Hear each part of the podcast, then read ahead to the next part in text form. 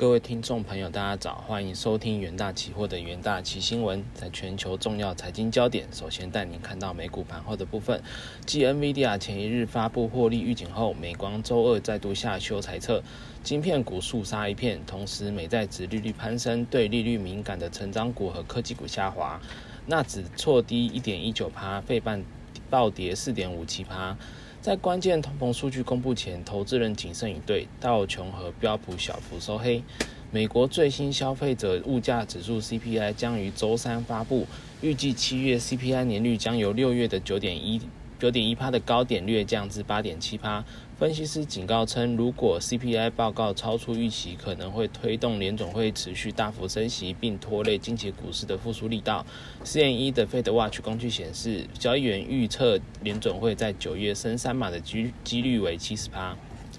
政经方面，半导体利空造顶之际，美国总统拜登周二签署价值约五百二十亿美元的晶片法案，为美国半导体生产和研究提供补助，推动半导体产业和与科学研究，同时促进美国对抗中国的竞争力。俄罗斯石油管道商。周二发布声明指出，由于制裁措施导致过境费无法支付，乌克兰管道商营运商自八月四日起暂停为俄油提供过境服务，经由乌克兰向匈牙利斯洛伐克和和捷克的原油运输中断。中中场美股道琼指数下跌零点一八帕，收三二七七四点四一点；纳斯达克指数下跌一点一九帕，收一二四九三点九三点。标普五百指数下跌零点四二帕，收四四一二二点四七点。费城半导体指数下跌四点五七帕，收二八六六点九九点。在国际新闻部分，美国第二季劳动生产率较去年同期下跌二点五帕，史上最大。美国劳工部周二表示，第二季美国劳动生产生产率下降二点五帕，年减幅创历史新高。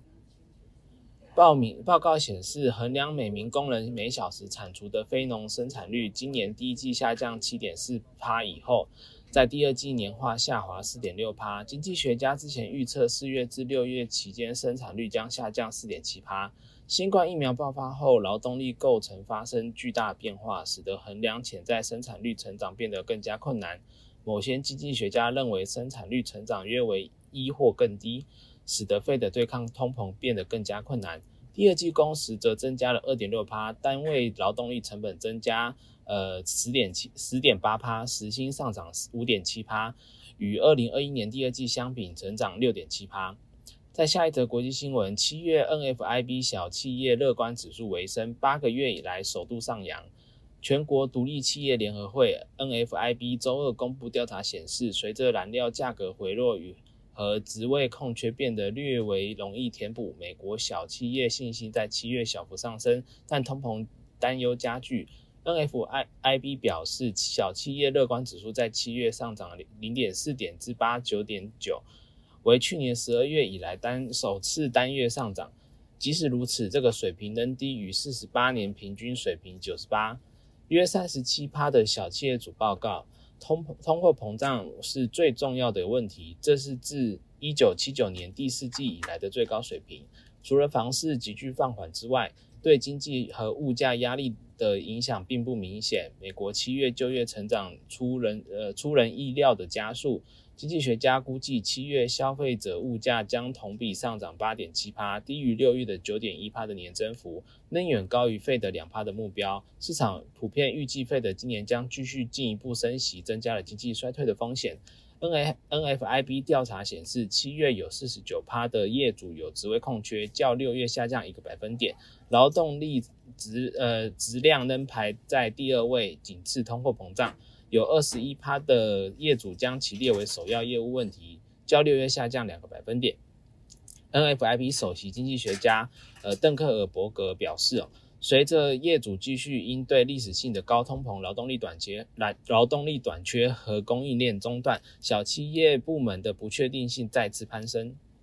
接下来进进入台股三分钟听股期的单元，在元泰期货的部分，元泰八月八日公布七月合并营收二十三点八九亿元。月减四点八趴，年增四十三点六趴，营收连续两个月衰退，导致今日元泰开盘起价偏弱，盘中一度下跌逾逾六趴。不过公司营运基本面与展望仍加，买盘支撑使起价跌幅收敛。研究团队认为，电子纸应用需求持续成长。公司日前宣布将在在加码扩建新产及呃投资新产线，期价仍有表现空间。八月九日元泰期货下跌一点九六趴，期价开低走高收长下影线。在华通期货部分，华通第二季税后存益十四点四亿元，年增一百三十四趴，受惠于产品组合好转，会呃会对贬值美系大厂智慧机备购。呃，PC 产品加货加速拉货与航太订单持续转强等因素，带动公司第二季营运持续成长。研究团队认为，华通惠州软板厂、重庆 HDI 厂在今年陆续完工，第三季进入美系大厂传统备货旺季，加上新产能陆续量产，渴望推升公司营运动能。八月九日，华通期货上上涨零点二趴，期货沿十日线走高。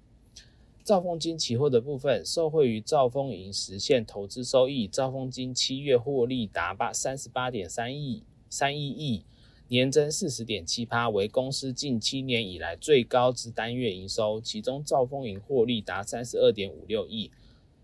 而上半年受防疫保单利空冲击的兆丰产险，则是则是亏转盈，税后存益为一一亿元。研究团队认为，尽管先前兆丰产险因防疫险提列亏损约四十亿元，不过各子公司七月营运皆回稳，下半年仍有机会使获利持续成长。兆丰金期货上涨三点零七八，期期价强势收涨，攻上季线。投资人都可以留意相关的股期标的。以上都是今天的重点新闻整理，谢谢各位收各位收听，我们明天元大期新闻再见。